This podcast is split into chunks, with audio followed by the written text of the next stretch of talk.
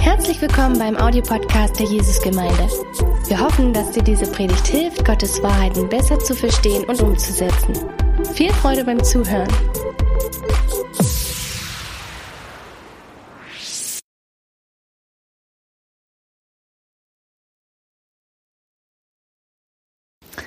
Herzlich willkommen, ihr Lieben, zur Predigtreihe Family Matters. Wir sind heute schon im dritten Teil angelangt und äh, es geht heute um das ganz heiße Eisen Homosexualität.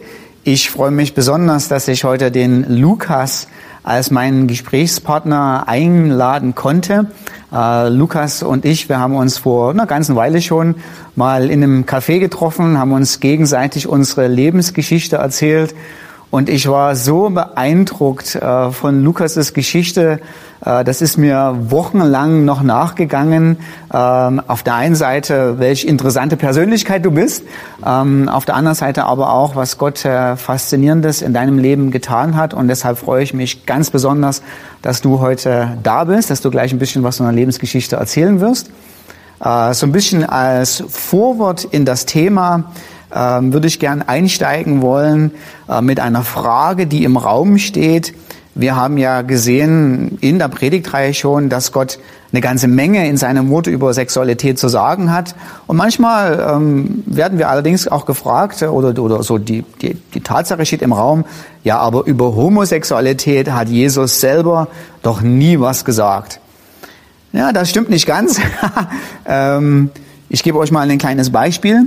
In Matthäus 19, äh, von den Versen 4 bis 6 macht Jesus folgendes, sagt er folgendes. Habt ihr nicht gelesen, dass Gott, der sie am Anfang schuf, sie von Anfang an als Mann und Frau schuf und sprach, darum wird ein Mann Vater und Mutter verlassen und seiner Frau anhängen und die beiden werden ein Fleisch sein, sodass sie nicht mehr zwei sind, sondern ein Fleisch. Was Gott nun zusammengefügt hat, soll der Mensch nicht scheiden. Was wir hier sehen, ist, ähm, dass äh, Jesus Sexualität äh, in der Ehe positiv definiert und damit gleichzeitig Sex zwischen gleichgeschlechtlichen Partnern als Gott nicht wohlgefällig ausschließt. Ähm, gleichzeitig muss man auch Folgendes bedenken.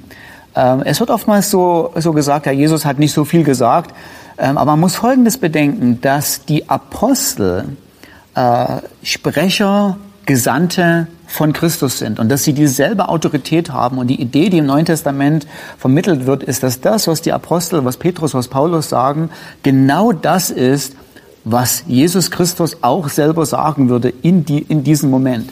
Und dann weitet sich das Feld, dass dessen, was wir wissen von Gott, was sein Wille ist in bezüglich dieses Themas, auf eine ganz beträchtliche Art und Weise. Und ich habe euch nur mal eine Bibelstelle mitgebracht aus 1. Korinther Kapitel 6. Da schreibt Paulus, der genau das sagen würde, was Jesus in der Situation, äh, der genau sagt, was Jesus in dieser Situation auch sagen würde, muss ich euch daran erinnern, dass die, die Unrecht tun, kein Anteil am Reich Gottes bekommen werden, dem Erbe, was Gott für uns bereithält. Macht euch nichts vor. Keiner, der ein unmoralisches Leben führt, Götzen anbetet, die Ehe bricht, homosexuelle Beziehungen eingeht, stiehlt, geldgierig ist, trinkt, Verleumdungen verbreitet oder andere beraubt, wird an Gottes Reich teilhaben. Und dann kommt der große Umschwung im Vers 11. Auch ihr gehörte zu denen, die so lebten und sich so verhielten. Zumindest einige von euch, aber das ist Vergangenheit. Der Schmutz eurer Verfehlungen ist von euch abgewaschen. Ihr gehört jetzt zu Gottes heiligen Volk. Ihr seid von aller Schuld freigesprochen, und zwar durch den Namen von Jesus Christus, dem Herrn, und durch den Geist unseres Gottes. Das, was ich so bemerkenswert an dieser Bibelstelle finde, ist, dass sie wesentlich mehr sagt als einfach nur, ach ja, siehste, habe ich schon immer gewusst, äh, die Leute, die eine homosexuelle Beziehung haben, äh, werden nicht ins Reich Gottes kommen, äh, sondern das, was ich erstaunlich finde, ist, dass Paulus hier beschreibt, dass es in der Gemeinde im ersten Jahrhundert eine ganze Menge Leute gibt, die ähm, eine homosexuelle oder mehrere homosexuelle Beziehungen hatten in ihrem Leben und trotzdem zur Gemeinde gehören, dass Jesus Christus in ihr Leben eingegriffen hat und sie sich zu sich gezogen hat. Das heißt, was Jesus nicht gemacht hat, er hat keine Grenze gezogen und hat gesagt, also mit homosexuellen Leuten habe ich nichts zu tun, die sollen mir vom Halse bleiben, äh, sondern es gab im ersten Jahrhundert Menschen, die ihre Homosexualität voll ausgelebt haben und trotzdem an irgendeinem Punkt Christus so attraktiv fanden, dass sie ihm nachgefolgt sind. Und wenn man sich jetzt äh, anguckt im ersten Korinther, wie es denn da überhaupt dazu kommt, dass Menschen in die Gemeinde hineinkommen, dass Menschen mit Gott versöhnt werden, dass Menschen Christen werden, sieht man, dass es das das Wirken, das exklusive Wirken von Jesus ist an dem Leben von Menschen und eben auch an dem Leben von Menschen, die eine homosexuelle oder mehrere homosexuelle Beziehungen haben. Und das spricht einfach, das spricht Bände. Das heißt, im 1. Korinther 1, Vers 9 beschreibt Paulus, dass es der souveräne Ruf von Jesus ist, der Menschen überhaupt erst zu Gott führt und später äh, im Kapitel, äh, Kapitel 1 äh, ab Vers 30 äh, schreibt Paulus, es ist nicht euch zu verdanken, dass ihr mit Christus verbunden seid, sondern Gott. Durch Christus gehören wir zu Gottes heiligen Volk. Durch Christus sind wir erlöst. Das heißt, da muss ich jetzt mal Folgendes vorstellen. Zuerstens in die Kategorie von 1. Gründer Kapitel 6 äh, passt wahrscheinlich fast jeder von uns rein. Äh, jeder von uns hat ein rebellisches Herz, was Gott nicht haben wollte. Und es ist ausschließlich der wunderbaren Gnade von Jesus zu verdanken. Es ist seinem souveränen Ruf zu verdanken, dass wir Christen geworden sind. Und Teil der ersten Christen waren eben auch Leute, die früher homosexuelle Beziehungen hatten. Das heißt, wir wissen, dass Gott diese Menschen geliebt hat, dass Christus diese Menschen gerufen hat mit souveränem Ruf, dass an irgendeine Art und Weise sie das Evangelium gehört haben, das Evangelium attraktiv fanden, sich von Christus angenommen gefühlt haben auch äh, und gesagt haben, diesem Jesus will ich nachfolgen. Und was natürlich dann in dem Augenblick passiert, ist, dass Christus die Menschen nicht in ihrem Lebensstil lässt, wo sie sind. Keinen von uns. Sondern wenn wir zu Christus gehören, merken wir das Besondere, dass er eben auch mit derselben Gnade, die uns erreicht, die unsere Herzen überwältigt, die unsere Sehnsucht nach Gemeinschaft mit Gott, nach ewigem Leben äh, äh, äh berührt, dass diese Gnade uns auch verändert in unserem Lebensstil, dass die und zu unserem Glücklichsein. Also ich habe noch keinen Christen getroffen, der missmutig gesagt hat im Nachhinein, äh, also ich bin ganz schön verändert, aber es tut mir wirklich leid. Sondern jeder ist froh darüber, was die Gnade Gottes äh, in unserem Leben macht.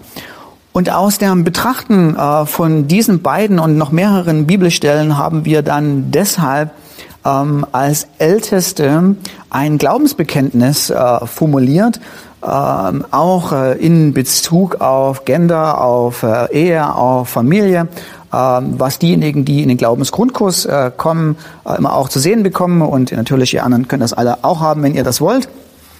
Und dann, ich möchte es nur noch so zusammen als Fazit äh, euch ganz kurz vorlesen oder zumindest in einem Ausschnitt. Wir haben deshalb ähm, über, wenn die große Frage Homosexualität im Raum steht, Folgendes aufgeschrieben. Ähm, das, was wir in der Bibel sehen, ist, dass die Ehe eine Bundesbeziehung von einem Mann und einer Frau zu einer exklusiven, permanenten Einheit in einer intimen Partnerschaft miteinander ist. Gottes ursprünglicher Schöpfungsplan ist die physische, emotionale und geistliche Bundestreue heterosexueller Ehepaare zueinander. Unabhängig vom Familienstand sollte der Christ nach sexueller Heiligkeit streben und sich von Ehebruch, vorehelichem Sex und Pornografie fernhalten. Menschen mit homosexueller Neigung sind wie alle Menschen Ebenbilder Gottes und erhalten von der Gemeinde Wertschätzung und herzliche Annahme. Das Evangelium, welches allen Menschen unverdiente Versöhnung mit Gott verspricht, ruft gleichzeitig zur Heiligung, also zur, mora zur moralischen Transformation des Lebensstils in den Willen Gottes, auch im Bereich der Sexualität. Was wir damit ausdrücken wollten, ist, dass Menschen mit homosexuellen Neigungen und auch mit homosexuellem Lebensstil äh, grundsätzlich in der Gemeinde herzlich willkommen sind und sie von Christen eine Liebe, eine Annahme spüren sollten, so wie Jesus Christus jedes Ebenbild Gottes annimmt, liebt und das Beste für sie wünscht. Gleichzeitig ist es aber eben auch Teil des Evangeliums und es ist Teil der frohen Botschaft, dass das Evangelium uns nicht so lässt, wie wir sind, sondern dass in allen Bereichen unseres Lebens und eben auch im Bereich der Sexualität Gottes Kraft, äh, Gottes Eingreifen möglich ist, äh, was uns in seinen, in sein Bild, in seinen Willen verändert. Und das ist eine ganz wunderbare Sache. So, so viel zum Vorwort. Und jetzt zu meinem, zu meinem Interviewpartner. Lukas, äh, wirklich gut, dass du da bist. Hey, schön hier zu sein. Äh, fangen wir doch erstmal so ein bisschen äh, an. Was machst du denn eigentlich, äh, wenn wir beide uns ja nicht vor der Kamera unterhalten? Ja, sonst bin ich wohl die meiste Zeit in der Bibliothek anzutreffen. Ich schreibe gerade meine Masterarbeit und äh, ich studiere Forstwissenschaften in Tarant. Hab's bald geschafft. Genau, und da geht jetzt viel Zeit drauf zum Recherchieren. Ich habe jetzt die ganzen praktischen Sachen erledigt. Da musste ich viel im Wald unterwegs sein, vor allem auch nachts. Und äh, jetzt, genau, schreibe ich ganz viel gerade. Coole Sache.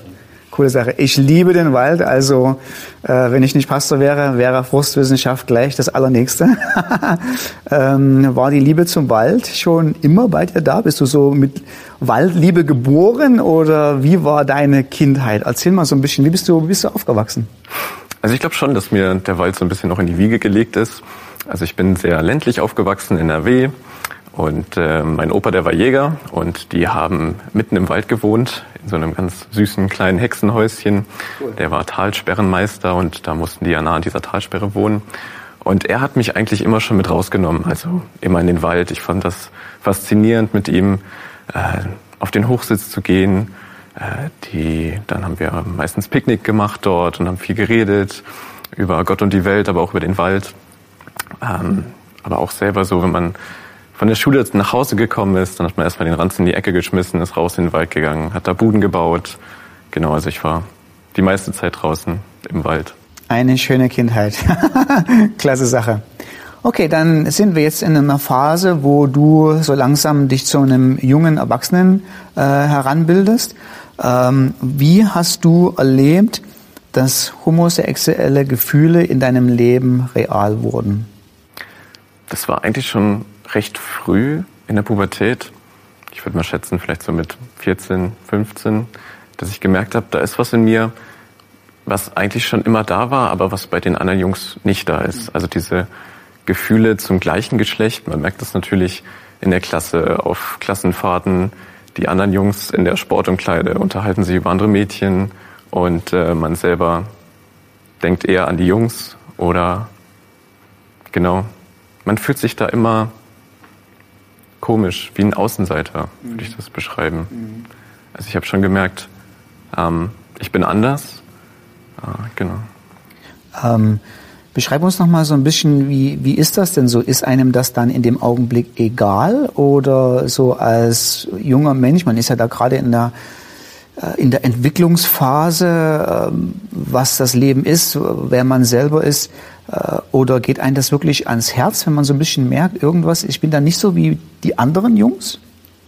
Also für mich ist auf jeden Fall schon so eine Welt zusammengebrochen. Man mhm. wächst ja auf mit einem gewissen Familienbild. Mhm. Ähm, und dann irgendwann merkt man so für sich, okay, hey, da passe ich gar nicht rein. Ja. Ich habe andere Gedanken. Und man will als, als junger Erwachsener, als Jugendlicher, damals war ich auch noch jugendlich, dazugehören einfach. Man will nicht anecken. Ja. Ähm, und es war ja auch damals, denke ich mal, so wie heute auf dem Schulhof das Wort schwul, das Schimpfwort Nummer eins. Man wollte kein Außenseiter sein und da hatte ich Angst vor, mhm. Außenseiter zu werden, wenn ich damit zu sagen hausiere und sage, hey Leute, ich bin anders. Mhm. Gab es diesen Moment, wo du gesagt hast, ähm, jetzt sage ich es mal jemandem oder äh, jetzt lasse ich mein Umfeld wissen, äh, wie ich mich fühle oder, oder, oder wie ich bin? Also ich habe es sehr, sehr lange versteckt gehalten. Ähm, dem ersten, dem ich das sozusagen anvertraut habe, war mein bester Freund, mhm. der mich da super aufgenommen hat. Und ähm, aber wirklich öffentlich, äh, in der Klasse war ich nie geoutet, in der Schule auch nicht. Mhm. Ähm, genau. mein Freund, mein bester Freund. Das war so der erste, dem ich das gesagt habe. Und das war auch so das erste Erleichtern. Okay, hey, er nimmt mich an, er ist immer noch mit mir befreundet, er sagt nicht, ich finde dich eklig, geh weg. Mhm. Mhm. Und dann ähm, der Rest der Welt? genau. Ja, dann, man muss dazu sagen, es entwickelt sich natürlich über die Jahre. Man merkt so, ähm, ja, es ist jetzt wirklich ernst. Ich denke nur an Jungs. Ähm, man muss sich das erstmal selber eingestehen, so ein Outing vor sich selbst zu sagen, okay, ich bin wirklich schwul und sich das erstmal selbst festzusagen, mhm. bevor man das dann in die Welt trägt. Ähm, als ich das gemacht habe und sagen konnte, okay, ich bin wirklich so, habe ich das natürlich auch dann in die Familie getragen, habe erst mit meiner Schwester das Gespräch gesucht, nachdem das auch gut gelaufen ist, äh, bei meiner Mutter. Und es gab immer positives Feedback. Es war immer so, hey, wir lieben dich so, wie du bist und wir nehmen dich so, wie du bist an. Mhm. Ähm, also selbst meine Großeltern, man muss dazu sagen, in unserer Familie gibt es auch schon Fälle von Homosexualität auf beiden Seiten. Mhm. Deswegen war das jetzt nicht so eine Welt, die für die zusammengebrochen ist, sondern einfach, okay, unser Enkel ist jetzt so. Und da gab es sehr positives Feedback. Okay. So, das heißt, deine, dein Umfeld oder ein engeres Umfeld hat erstmal recht positiv darauf reagiert, hat dich vielleicht auch gesagt, ja, ist okay, so alles gut, alles wunderbar. Ähm, welche Rolle hat der Glaube an Jesus in dieser Zeit für dich gespielt? Also vielleicht kannst du gleich nochmal ein bisschen erzählen, bist du als Christ dann schon aufgewachsen? Wie hast du Jesus kennengelernt? Und wie war das in der Zeit, äh, Jesus zu kennen oder, oder an ihn zu glauben und gleichzeitig diese, diese Gefühle zu haben? Hm. Also ich bin auch im christlichen Elternhaus groß geworden, mhm. wie ich auch eben meinte mit dem Familienbild. Äh, man ist im Kindergottesdienst gewesen, man ist in, im Gottesdienst gewesen und ich habe auch an Gott geglaubt in der Zeit.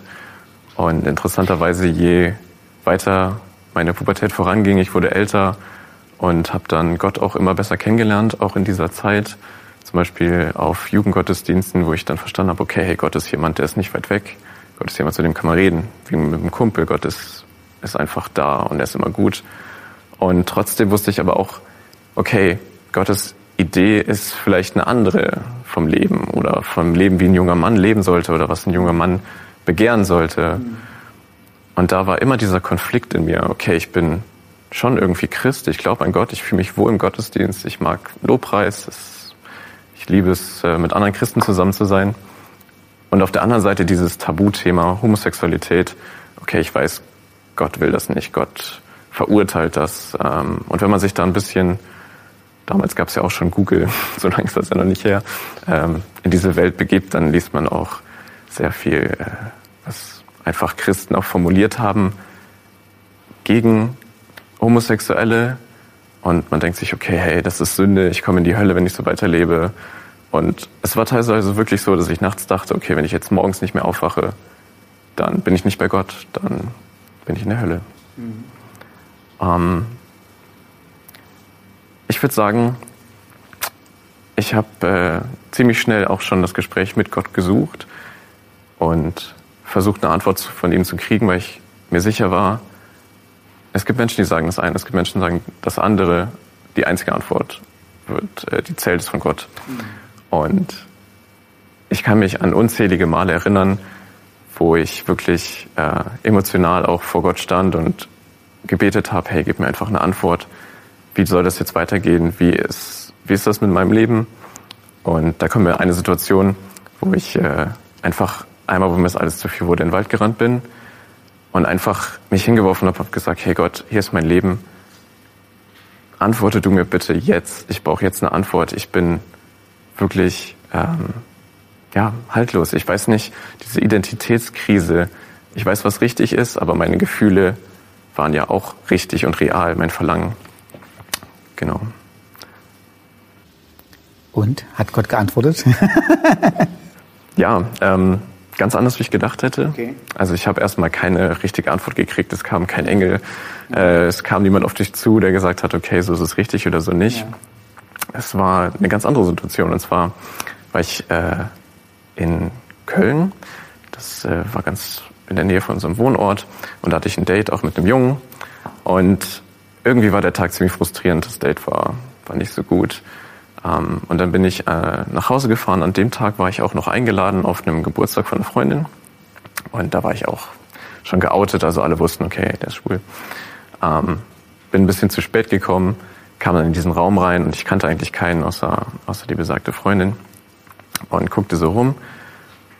Und im Nachhinein würde ich sagen, es war schon so, als wären irgendwie Scheinwerfer auf eine Person gerichtet worden. Auf ein anderes Mädchen, das war nicht die Freundin, ähm, die auf der Couch saß in der Ecke und fast am Einschlafen war. Und ich hatte einfach das Gefühl, hey, die ist interessant, mit der will ich reden. Und dann bin ich dahin, habe ich neben sie gesetzt und habe einfach gesagt, hey, kannst du jetzt nicht einschlafen? Erzähl mir was von dir. Und dann haben wir gequatscht und es war sofort ein Level da. Also wir kannten uns nicht und es war sofort eine tiefe Ebene erreicht.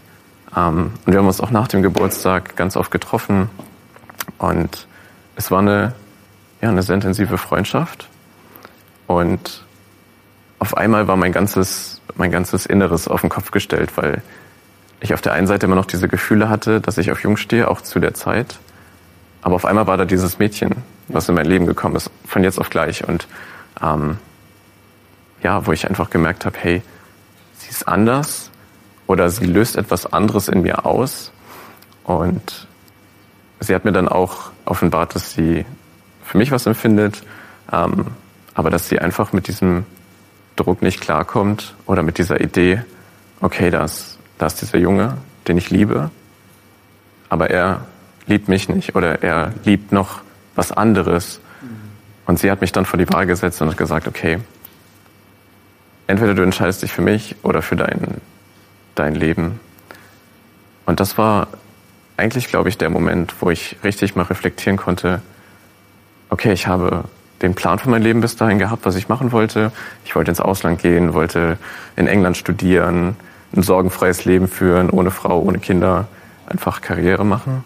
Und auf einmal war da diese Möglichkeit zu sagen, okay, nein, da ist ein wundervolles Mädchen, was ich toll finde, und habe mir dann sozusagen erlaubt, zuzugestehen, okay, ich habe mich auch in sie verliebt, aber ich muss mich dafür entscheiden. So, das heißt, Gott wirft den Plan nochmal völlig, völlig durcheinander. Jetzt äh, sind wir ganz gespannt, wie sieht es in deinem Leben heute aus? genau. Ich habe sie dann tatsächlich äh, gefragt. Damals war ich, glaube ich, 15, ob wir eine Beziehung anfangen wollen. Und ab dem Moment, wo ich mich dafür entschieden habe, für sie und für das Leben, ist wie so eine Last von mir abgefallen. Es war so, wow, okay, ähm, das fühlt sich gut an zu sagen, ich übernehme Verantwortung in dieser Beziehung.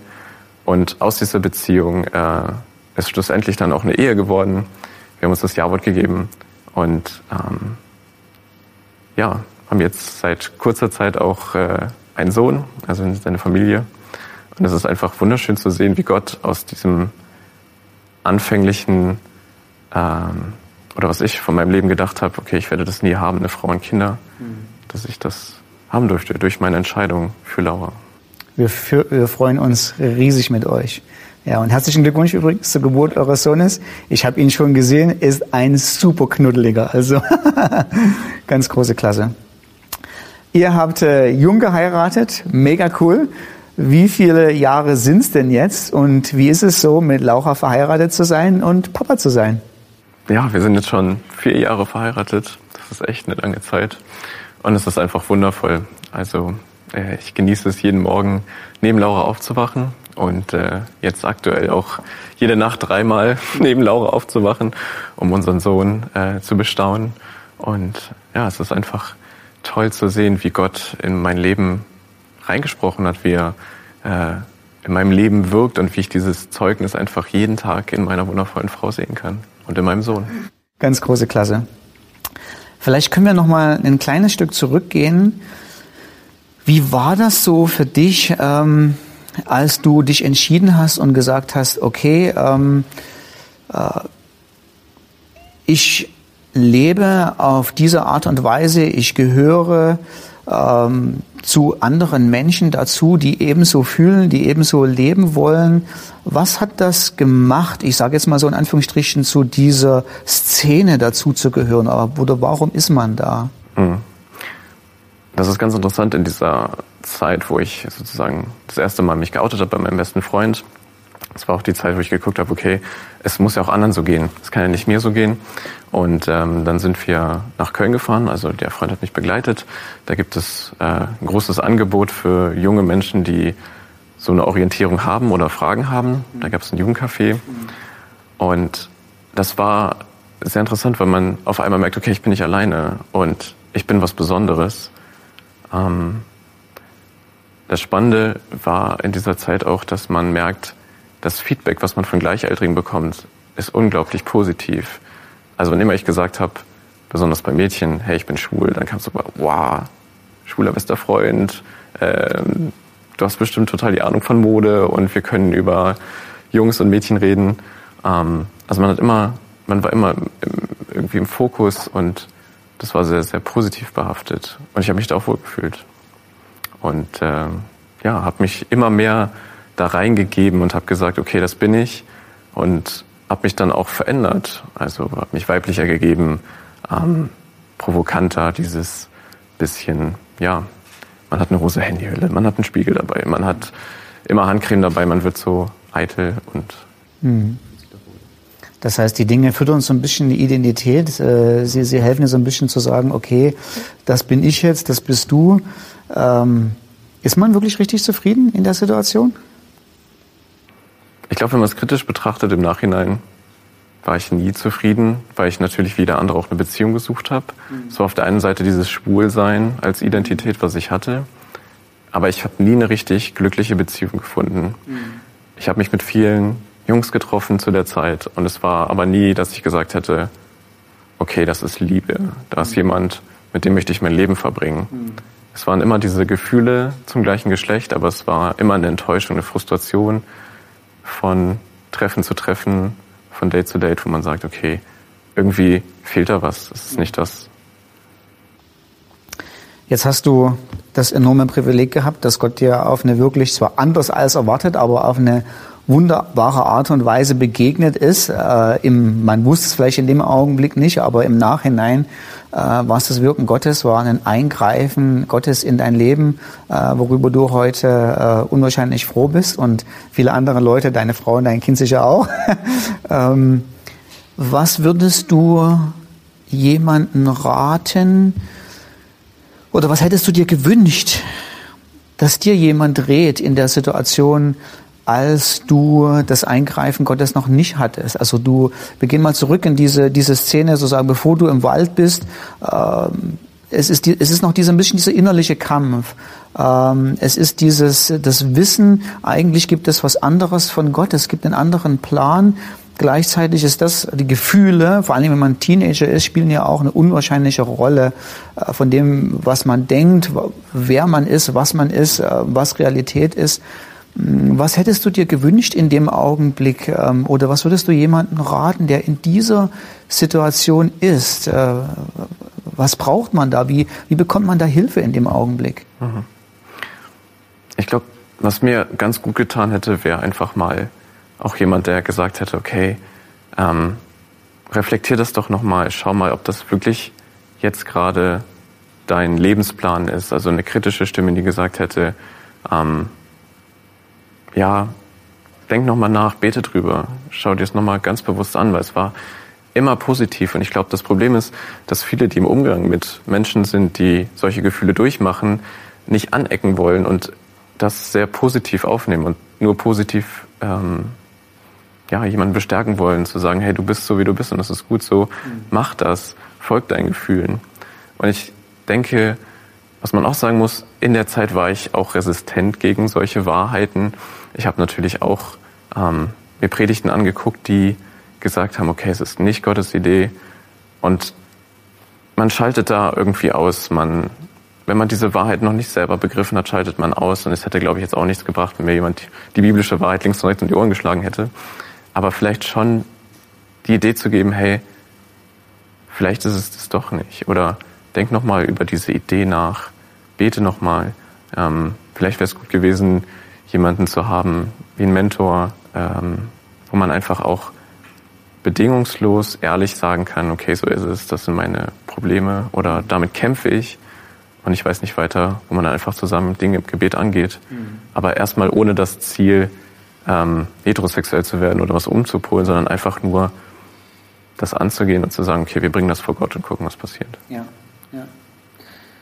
So, was würdest du den Menschen raten, ähm, die Teil der Gemeinde sind, die Christen sind und ähm, keine Herausforderungen selber mit dem Thema haben, aber vielleicht jemanden kennen oder man kommt in eine Gemeinde, man kommt in den Gottesdienst, man lernt jemanden kennen, ähm, hört vielleicht irgendwie, der ist so oder so, fühlt so oder so, lebt so und so. Äh, was würdest du in dem Augenblick gerne wünschen, wie Christen äh, mit der Herausforderung umgehen? Ich glaube, das Wichtigste ist einfach, wie du das auch ähm, bei deinem Statement vorhin gesagt hast, wir sind alle ähm, Christen, wir haben alle unser Päckchen zu tragen. Und ich glaube, das Wichtige ist, dass jeder Mensch diese Veränderung braucht von Gott in jeder Beziehung. Mhm. Ähm, und das ist, wie Jesus gesagt hat, mit dem äh, Balken im eigenen Auge. Ich glaube, dass wir alle in anderen Bereichen mit Sachen zu kämpfen haben. Die Homosexualität ist sehr offensichtlich. Mhm. Ähm, und ich finde, dass wir einfach, wie Jesus das gemacht hätte, voll Nächstenliebe reingehen und sagen, okay, ich liebe dich so, wie du bist, ich nehme dich so, wie du bist an. Und also auf keinen Fall, wie das ja leider auch passiert, dass man Menschen ausgrenzt, Menschen nicht mehr die Hand gibt, die Straßenseite wechselt, wenn man weiß, okay, der ist gerade in einer Beziehung mit einem Mann oder ähm, andere Beispiele. Also wirklich offenherzig und liebevoll den Menschen annehmen, den Sünder lieben, mhm. aber die Sünder hassen. Ja. Also zu sagen, ja. ähm, so wie du lebst, ist nicht die Idee von Gott, aber das ist kein Grund dafür, dass ich nicht mit dir rede oder mit dir in Urlaub fahre oder sonst was. Also ja. es gibt ja Männer, die sagen, ich könnte mit einem schwulen Mann nicht in einem Raum schlafen, was ja völliger Quatsch ist. Mhm. Mhm. Also nicht ausgrenzen, sondern einladen, so wie Jesus das auch gemacht hat. Ja. Vielen Dank, Lukas, für einen Einblick auch in die sensiblen Seiten des Lebens. Ähm, wir wissen das sehr zu schätzen, dass du da äh, gewisse, dein, gewisse Bereiche deines Lebens äh, auch öffnest, dass wir, dass wir dich verstehen, äh, dass wir natürlich auch Menschen verstehen können, die auf eine Weise, wie du es damals empfunden hast, ähm, gefühlt haben, gelebt haben. unwahrscheinlich wertvoll, dass du bereit warst, dann uns einen kleinen Einblick zu geben wissen es sehr zu schätzen. Vielen Dank. Danke. Was mir noch wichtig wäre zu ja. sagen, genau, einfach ähm, hinzugehen und die Bibel als Spiegel für unser Leben zu nehmen. Ich glaube, das Wichtige, wir haben uns jetzt viel über Homosexualität unterhalten, mhm. wie ich auch schon meine, ähm, die Bibel zeigt uns einen Entwurf, wie Gott sich das vorgestellt hat. Und sobald wir irgendwie merken, okay, wir ecken an, mhm. das ist ein Spiegel für uns und wir können das nehmen. Und dass man einfach weiß, ähm, Gefühle sind nicht unsere Identität, Sexualität lässt sich ändern, jeder Lebensbereich lässt sich ändern. Genau. Ich denke, da muss aber Gott eingreifen. Ähm, da brauchen wir sein, sein Wirken, seine Gnade. Und ich finde, lass uns einfach zusammen beten. Und es muss auch kein kurzes Gebet sein, sondern lass uns zusammen auch vor der Kamera einfach vor Gott gehen äh, und äh, ja, die Menschen segnen, die damit äh, Herausforderungen haben. Und wir wünschen ihnen das Eingreifen Gottes. Wir wünschen ihnen, dass sie Jesus kennenlernen. Ja, gut.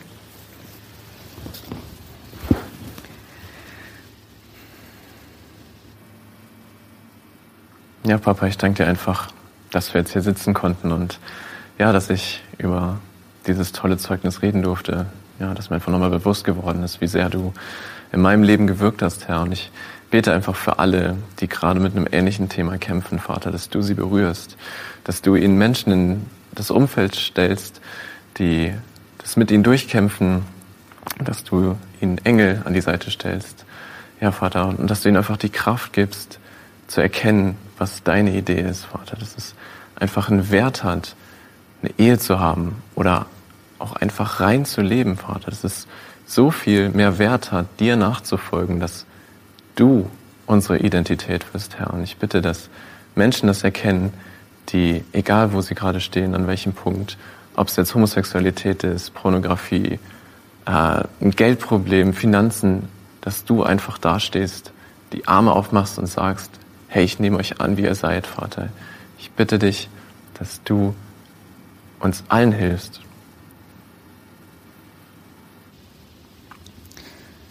Ja, großartiger, auferstandener Herr Jesus Christus. Wir danken dir, dass die Dinge, die beim Menschen unmöglich sind, bei dir möglich sind. Deine Gnade hat übernatürliche Fähigkeiten, uns in unserer Not zu erreichen, uns zu helfen, uns eine Zukunft zu schenken, die lebenswert, erfüllend und in Ewigkeit glücklich ist.